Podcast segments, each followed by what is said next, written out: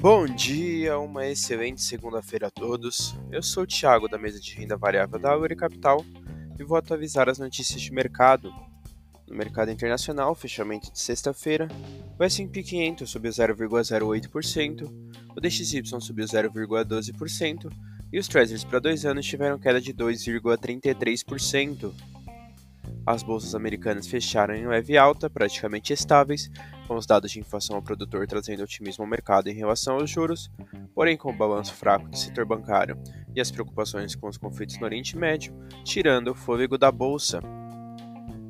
No mercado doméstico, fechamento de sexta-feira, o Ibovespa subiu 0,26%, o Dow Food caiu 0,36% e o D1F27 caiu 0,50%.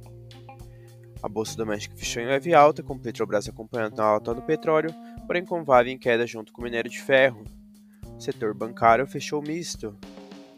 Indicadores domésticos para o dia de hoje, apenas o Boletim Focus, que sai às 8h25 da manhã. No radar doméstico, manter atenção com os indicadores e com as notícias sobre os conflitos no Oriente Médio. Essas foram as notícias de hoje. Desejo a todos ótimos negócios.